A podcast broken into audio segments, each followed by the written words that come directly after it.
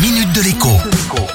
Bonjour à tous. Cette fois, ça y est. Si vous commandez sur AliExpress, sur Wish, mais aussi sur Amazon, Cdiscount et même sur Fnac.com, et si l'article que vous commandez est expédié d'un pays qui n'est pas membre de l'Union Européenne, attention, attention, attention.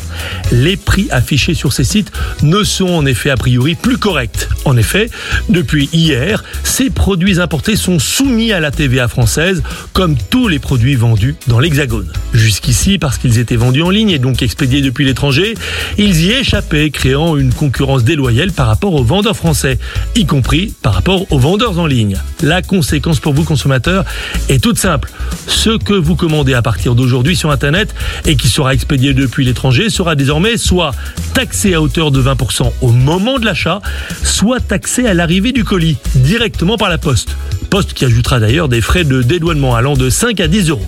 Soumettre à la TVA les achats sur Internet expédiés depuis l'étranger n'a rien d'une sanction ou d'une réaction protectionniste. Entendons-nous bien, il s'agit simplement d'un rééquilibrage. Prochaine étape, que les frais d'envoi depuis l'étranger soient plus le reflet de la réalité.